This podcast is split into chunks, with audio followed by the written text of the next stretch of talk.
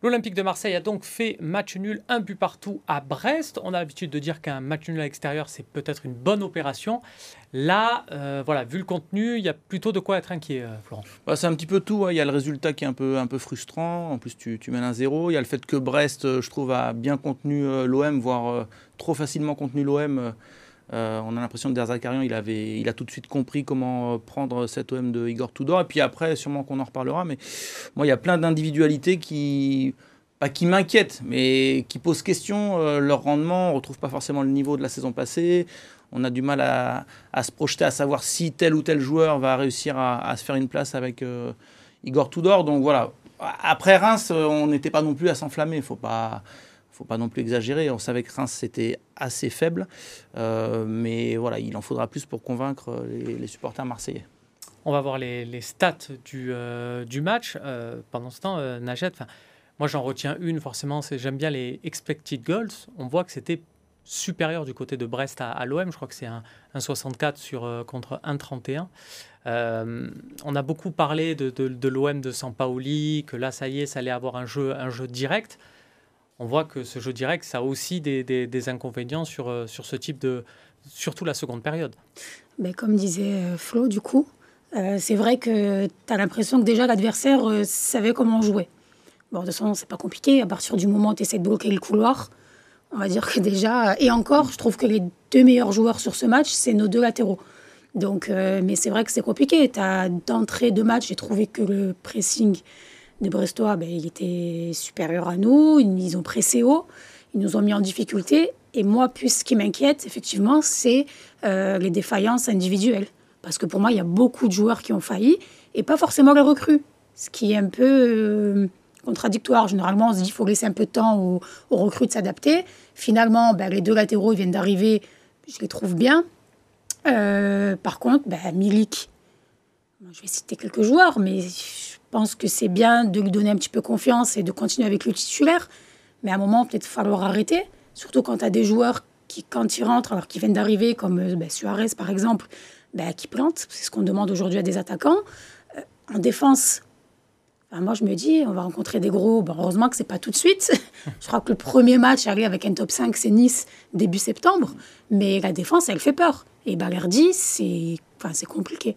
Donc, ouais, moi, c'est vraiment les joueurs individuellement que j'ai pas trouvé au niveau. Gerson, Rongier. Enfin, d'habitude, les tauliers, en fait. Mm. Donc là, c'était compliqué. Alors, est-ce que c'est un peu je parle contre-coup de la fatigue, il y avait de la pluie, je ne sais pas, mais voilà, c'est vrai qu'il y a pas mal de joueurs qui étaient en dessous de leur niveau. Euh, et je dirais même qu'on peut ressortir ça, c'est-à-dire que le fait que les joueurs qui étaient là la saison passée, on les a tellement vus à un niveau intéressant mmh.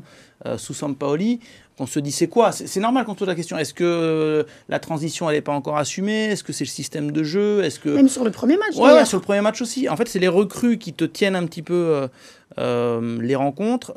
même Igor Tudor disait en conf euh, vendredi, dernier que euh, les recrues apportaient beaucoup à, l'entraînement, dans, la volonté, etc.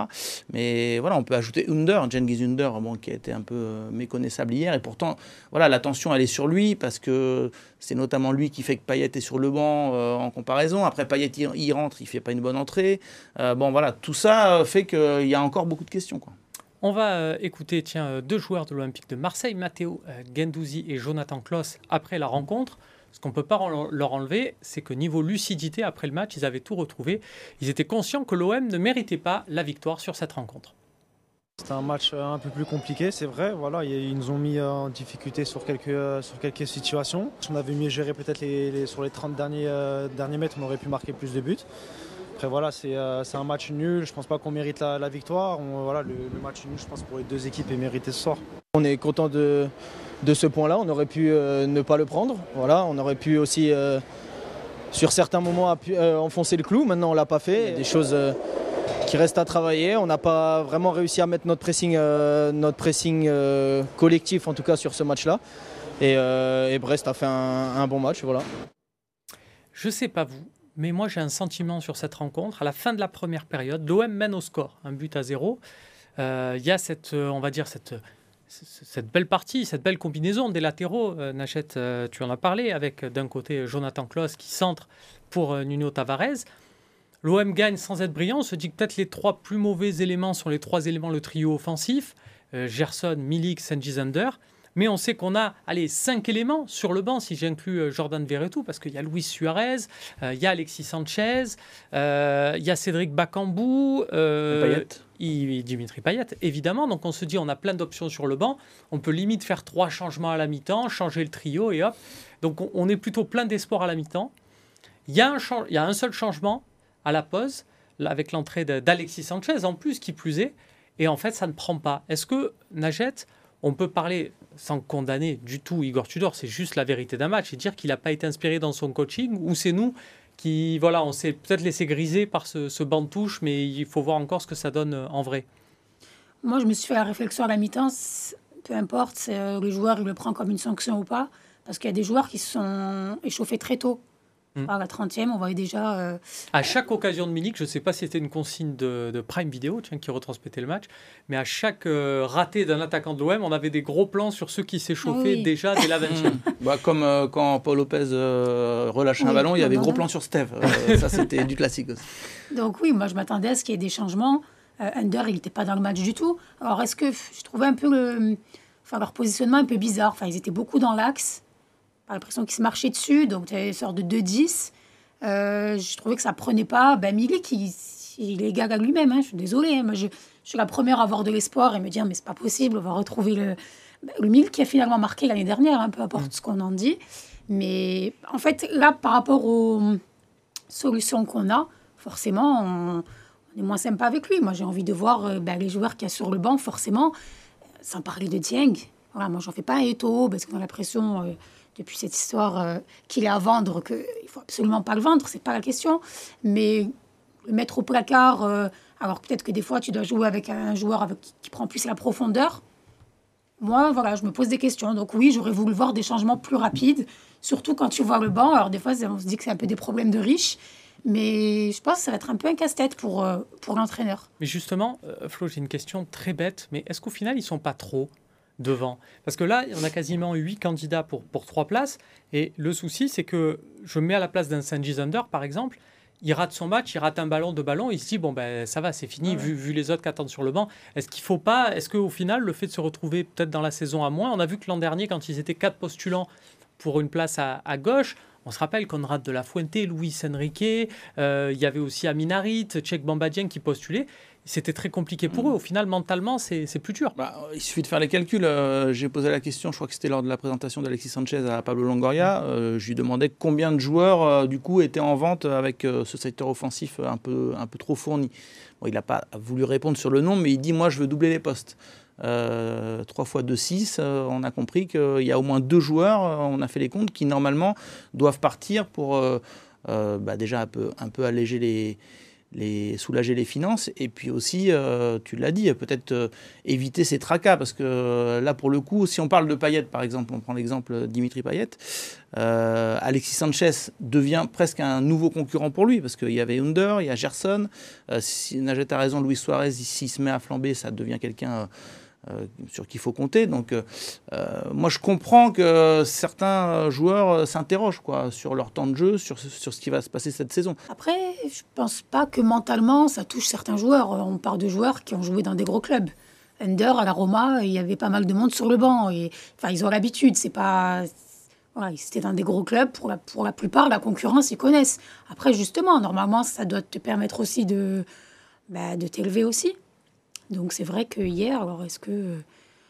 Voilà, hier, tu n'avais pas trois passes sans qu'on perde le ballon. Enfin, on n'arrivait pas à enchaîner, donc c'était compliqué. C'est quand à partir du moment où tu as tous tes joueurs normalement euh, tauliers qui. Enfin, où il y a une faillite, mais ça ne peut pas marcher. J'ai quand même du mal à comprendre qu'on ne fasse pas entrer un Luis Suarez. Euh, la confiance est tellement importante pour un attaquant, ça, ça, paraît bête. Mais quand j'ai vu. Euh, ah, il y a une euh, scène en plus un peu cocasse parce qu'il il se change, on s'attend à ce qu'il rentre. Finalement, c'est Dimitri Payet qui rentre. Ouais, il entre effectivement alors qu'on s'attend que ce soit Suarez. Euh, quand on voit Bakambu, on est nombreux à se dire mais. Surtout le pourquoi pas voilà alors, Pourquoi pas mettre deux attaquants C'est pas impossible. C'est une vraie question. Ça, si tu veux aller chercher la victoire. Il y, a beaucoup de. on a échangé avec beaucoup d'autres suiveurs. On avait l'impression qu'il jouait plus bas, qu'il était limite milieu relayeur euh, sur ce match. C'est pour ça que j'ai pas compris. Moi, les changements hier, euh, quand je vois Bakambu rentrer et pas Suarez, et surtout un Bakambu bah, placé là au milieu de terrain, Je sais pas très bien Avec compris. un paillette un peu excentré aussi, euh, par moment, sur le côté. euh, bon. Payet qui traîne un et- peu des pieds aussi, il faut le Alexis dire. Sanchez en pointe. Bah ouais, en fait, quand tu quand entres en jeu, il y a aussi ce paramètre où faut tu cette volonté d'apporter à l'équipe sur un laps de temps assez court. Et souvent, il faut que. Alors, soit tu es revanchard vis-à-vis de ton coach et puis tu n'hésites pas à faire à Villas-Boas, non mais euh, t'es fou Ouais, ou quoi On s'en Ou- souvient. hein, on s'en souvient. Ou, alors, euh, bon, voilà, tu es dans, t'es dans l'état d'esprit de, bon, donc de vouloir prouver, ou tu as quand même la bonne relation avec le coach. Moi, je sais pas. Je, je, je disais la semaine dernière que cette relation Tudor-Payet, va falloir la, la surveiller, parce que pour moi, c'est pas. C'est pas clair. Je pense que euh, Tudor estime que Dimitri euh, Payet, il est peut-être pas euh, physiquement à, à 100%, euh, qu'il a, il l'a pas convaincu non plus lors des matchs amicaux. Donc, bah, il le met en concurrence. Il n'y a pas de statut selon Tudor. Mais après, est-ce que c'est la bonne manière de, prendre je, pense qu'il y a des joueurs, faut savoir les prendre. Et Payet, c'est pas non plus n'importe quel joueur. C'était le leader, l'homme fort de Sampaoli. Et tout d'un coup, ce déclassement, je pense qu'il aime pas quoi. Ça se fait peut-être au, profit d'un autre leader, d'un autre homme fort, Alexis Sanchez, qui a fait ses débuts. On va voir euh, voilà, les, statistiques de sa, de sa mi-temps. euh, qui... Alors, effectivement, il n'est pas décisif, il n'a pas marqué, mais Najed, euh, il a montré sur deux, trois séquences qu'il est quand même intéressant. Euh, question subsidiaire, est-ce que le fait d'avoir fait rentrer Alexis euh, Sanchez, ça a perturbé un peu ses coéquipiers qui l'ont presque un peu regardé jouer J'ai eu l'impression des fois d'en voir certains avec des pop-corn, plus savoir ce qu'il était capable de faire qu'à lui proposer des solutions. Ouais, c'est vrai, peut-être en avait certains qui justement attendaient que la solution vienne de lui. Mais moi, je le trouve intéressant, je trouve un peu sévère. euh, quelques médias, enfin, c'est vrai que quand tu as un joueur comme ça, tu t'attends à ce qu'il rentre et, de suite qu'il fasse la différence. Je pense qu'il faut lui laisser du temps. Déjà, je ne m'attendais pas à le voir rentrer aussitôt. Euh, et je le trouvais intéressant. Ben, tu le vois dans. C'est- c'est c'est des choses bêtes, hein, mais le joueur qui lève la tête, qui, qui envoie le ballon là où il veut l'envoyer. C'est prise de balle Euh, aussi. ces prises de balles. Euh, moi, pour moi, vraiment, je agréablement surprise. Je sais que c'est un bon joueur, mais on est tous un peu dans, dans l'attente de savoir quel niveau il va arriver. Enfin, il est, puisqu'on nous dit que physiquement, il est cuit. Euh, moi, l'Inter, euh, je l'ai trouvé bon. Alors, c'est pas un, un joueur qui aspire à être titulaire euh, sur toute la saison, mais sur ses rentrées, il est intéressant, il marque, c'est ce qu'on va lui demander. C'est une bonne nouvelle qu'il ait joué aussi une mi-temps. Moi, je m'attendais pas à ce qu'il joue comme ça 45 minutes. Pareil. Donc, ça peut vouloir dire qu'il le trouve déjà bien à l'entraînement. Et puis, ça prouve qu'il veut en faire un, un homme fort de, de son attaque. Euh, Donc, euh, non. Eh Oui, il n'a pas non plus été décisif, mais euh, c'est une, bonne, une entrée correcte. Quoi. Très bien, on verra s'il fera mieux pour le prochain match. Ce sera la réception de Nantes samedi euh, prochain à l'Orange Vélodrome. En attendant, il risque quand même de se passer des choses à l'Olympique de Marseille. C'est le mercato. On en parle dans la deuxième partie. De retour sur le plateau de Virage Marseille pour cette deuxième partie, toujours avec Florent Germain, avec Najet Rami. Nous allons parler de mercato. Voilà, puisque nous sommes au mois d'août. Euh, on y voit quand même beaucoup plus clair dans cette équipe. On l'a vu euh, à Brest, le- de nombreuses recrues à l'Olympique de Marseille, mais on comprend leur utilisation. On n'a pas acheté euh, pour acheter. Maintenant, on est presque sur la vente. Florent, je me tourne vers toi. Il reste euh, peut-être l'achat d'un défenseur, à voir si euh, Douillet Chaitatsar euh, se résout peut-être à prolonger. Ça peut être lui. Sinon, c'est quasiment, c'est quasiment bouclé en attendant Issa, Issa Caboret dans Mm. le couloir droit. Ouais, Issa Caboret va, va signer, enfin va arriver à l'OM. Euh, Chaleta Tsar, euh, bon, ce qu'on peut expliquer, c'est qu'il y a toujours euh, cette envie de le vendre, hein, parce qu'il est Mm. en fin de contrat. On sait que Pablo Longoria, il veut pas de joueur en fin de contrat dans son effectif. Euh, Il y a l'idée d'une prolongation d'un an au cas où il reste euh, à l'OM. La priorité, c'est quand même de le vendre, hein, parce que Marseille a besoin de sous. Après, on m'explique que même quel que soit le dossier de Chaleta Tsar, il peut y avoir un défenseur.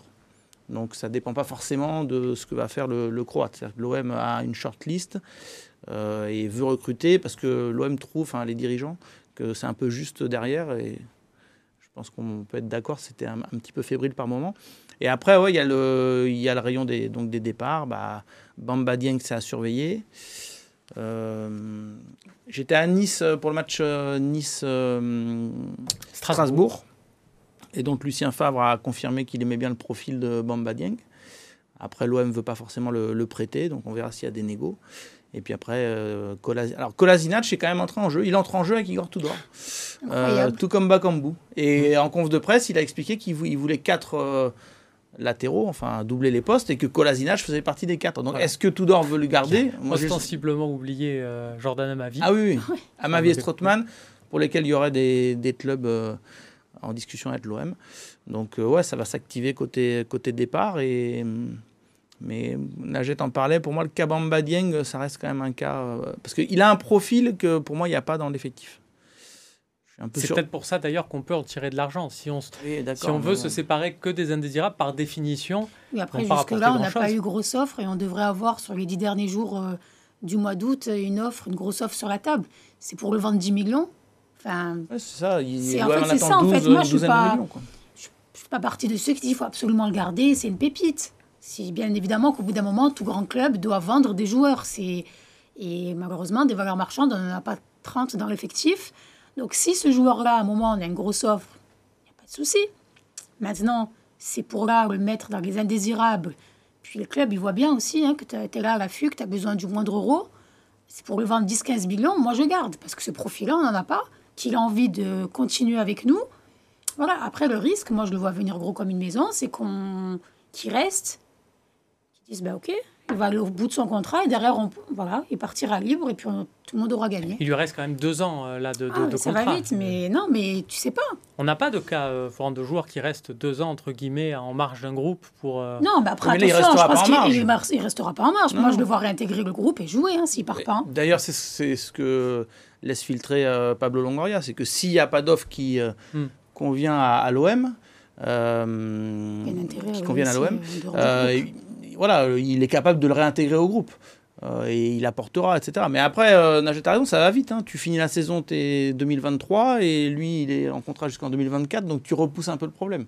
Après, tu peux te laisser le temps, du coup, euh, euh qu'il y ait des, négociations. Mais bon, des, ça fait partie des, dossiers qui polluent un petit peu euh, voilà le, cette intersaison parce que on comprend pas tout. Euh, du coup, euh, dans, au sein de l'OM, parfois on explique que c'est parce qu'il n'a pas convaincu tout d'or, que physiquement il n'est pas là, que c'est compliqué, alors que dans son entourage, on pense que ce sont des prétextes qui sont infondés. Donc voilà, tout ça n'est pas, le meilleur moyen d'augmenter sa valeur d'ailleurs. Bah oui, en plus. Donc, si tu écoutes ça vu de l'extérieur, tu te dis, bon, c'est quoi alors?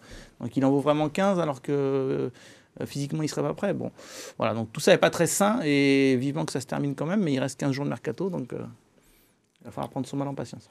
Najat, en tant que supportrice, est-ce qu'on a une euh, visibilité, une compréhension du projet Longoria? Alors, il n'a pas menti, Pablo Longoria, dès sa prise de, de fonction en tant que président de l'OM, il a exposé son projet que j'appelle personnellement le projet Valence, hein, parce que fait ce qu'il avait fait au club de, Valence quand il était directeur sportif on achète vraisemblablement en payant un an plus tard, et puis en fonction d'une qualification en Ligue des Champions, on lève ou pas les options d'achat, on renouvelle ou pas ce type euh, d'opération.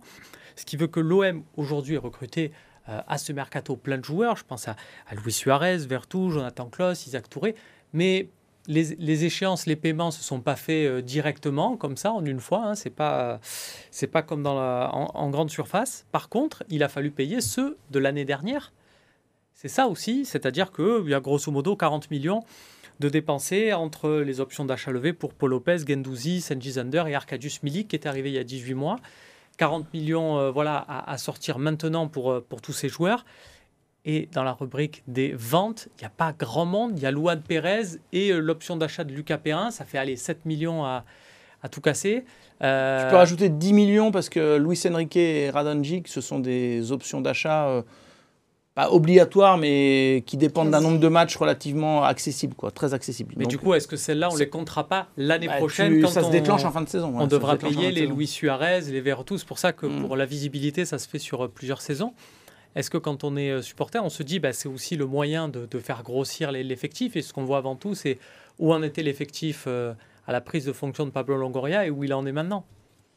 Bah, Disons déjà, quand tu es supporter, peut-être moins maintenant, mais en tout cas, à l'époque où il n'y a pas très longtemps, ce qui nous intéressait, c'était le terrain, d'avoir des joueurs qui arrivent, qui soient performants et que l'équipe, elle gagne. Maintenant, on est tous devenus un peu des directeurs sportifs, des comptables, euh, où voilà, on regarde, lui, il a été payé euh, tant d'argent. C'est vrai qu'il y a des formations accélérées sur les réseaux sociaux Donc, pour beaucoup de euh, professions. C'est vrai que du coup, c'est compliqué. Moi, je, je pense déjà, on n'est que sur une vision à court terme. Ça ne me plaît pas forcément parce que je fais partie de ceux qui aiment bien quand il y a des joueurs qui arrivent, qui s'inscrivent euh, dans une histoire. Et au moins sur du moyen long terme, je pense que là c'est terminé, clairement. J'en veux pas à Longoria parce que je pense qu'il fait comme il peut avec les moyens qu'il a. Je pense que si demain avait les moyens d'autres clubs euh, où il peut acheter sans compter et avec des, des facilités de pas comme, comme on fait maintenant avec des paiements l'année prochaine avec des pourcentages. Je pense que c'est un casse-tête aussi, même si je pense qu'il aime bien. Euh, je pense qu'il fait comme il peut, mais qu'il n'a pas le choix. Aujourd'hui, il se projette tout le temps en se disant ben, ça va être euh, grâce à la Ligue des Champions, on va avoir des sous qui vont rentrer, on va pouvoir payer, mais c'est un casse-tête sans nom. Donc euh, oui, c'est difficile de te... Moi, je m'arrête au, voilà, au nom des joueurs, me dire on a doublé les postes, on va bientôt jouer en Ligue des Champions. J'espère que les joueurs seront performants. Mais l'histoire de... Voilà, moi, je sais qu'aujourd'hui, il y a plus de vision, même moyen terme. Mm. C'est que du court terme. Les joueurs, faut pas trop s'y attacher. On voit le cas de Saliba et, et pour d'autres joueurs qui sont arrivés là. Hein. tu verras que pour euh, certains là, qui, sont, qui sont arrivés d'Arsenal et autres, d'ailleurs, il n'y a jamais d'option d'achat quasiment nous, quand on, on prête nos joueurs, il y a des options. Mais par contre, par exemple, Conrad, j'aurais préféré, pas qu'il n'y ait pas d'options, mais j'ai un petit peu d'espoir sur ce joueur. Mais voilà, en fait, en sens inverse, il y a des options d'achat, mais dans notre sens, euh, on comprend bien que le joueur, il vient pour une année, qu'il y a une histoire de prise en charge de salaire, la moitié du club ou autre. Enfin, c'est très compliqué. Donc, euh, on essaye de pas trop euh, rentrer Après, le mercato, dans le sens des arrivées, je pense qu'il reste bon et que tu as raison de dire qu'il fait ce qu'il peut. Quoi. Pablo Longoria, euh, bon, malgré tout, il y a des sommes importantes sur des joueurs comme Verretou. Klaus, je pense que c'est une bonne affaire. Mais voilà, globalement, moi, c'est plus le fait de changer autant de joueurs qui m'interpelle cette saison. En fait, euh, je m'attendais pas du tout à ça. Alors bon, on s'attendait pas mm. forcément à ce que Sampaoli parte et que Tudor arrive, mais je m'attendais pas à ce que l'effectif soit autant modifié. Et après, il faut pas s'étonner que ça tâtonne sur les, sur les premiers matchs. Donc c'est un peu ça qui me... Après, c'est ce qui va se passer quand tu mets des options d'achat, justement. Ou après, derrière, ah oui, mais... l'option à la 30, tu pourras jamais payer le joueur. Donc, tu vas faire des intersaisons avec 8, 9, 10 mouvements. après, c'est dans le sens des départs où il faut, il, faut, il faut que ça bouge. Mais c'est un mercato qui est compliqué pour tous les clubs. Donc euh, je pense qu'on ne peut pas non plus euh, cibler que l'OM là-dessus. Euh, est-ce que Pablo Longoria, il n'est pas en train de, finalement de se rendre indispensable? Parce que lui, il est en train de montrer qu'on peut changer de coach, changer totalement de schéma, et il est en passe de maintenir à deux semaines de la fin du mercato son objectif de dire bah, je veux 22 joueurs, des postes doublés, alors que le schéma a changé, alors que les profils sont totalement différents. Mais il est en passe de remodeler ça, alors que, bon, désolé, ça, ça, semble gratuit, mais avant lui, il y avait un directeur sportif euh, bah, espagnol également, et qui avait mis 25 mois pour recruter un latéral gauche. Juste ça. Mais tu sais, s'il euh, faut recruter 20 euh, joueurs, Pablo Longoria, il le fait. Hein. La semaine dernière, j'ai eu le malheur de lancer Flo Germain sur tiens, euh, et s'il y avait une grosse offre qui arrivait, donc il a dit, bah oui, il peut avoir une grosse offre pour Gerson, ça a été repris au premier degré derrière. on n'est pas surpris. Florent Germain annonce que Gerson va quitter euh, l'Olympique de Marseille à la fin du mercato. Donc, des pressions ce n'est pas le cas. Euh, mais justement, est-ce que l'OM est à l'abri? Est-ce que l'OM peut se permettre justement, si à, trop laisser traîner Bamba Dieng et autres, s'il y a une grosse offre qui arrive au mercato, tu remettre une pièce dans la, dans la, machine en fait? Est-ce que l'OM peut dire non? Bah, Moi, la semaine dernière, j'avais juste cette interrogation, donc j'ai pas de, de, réponse.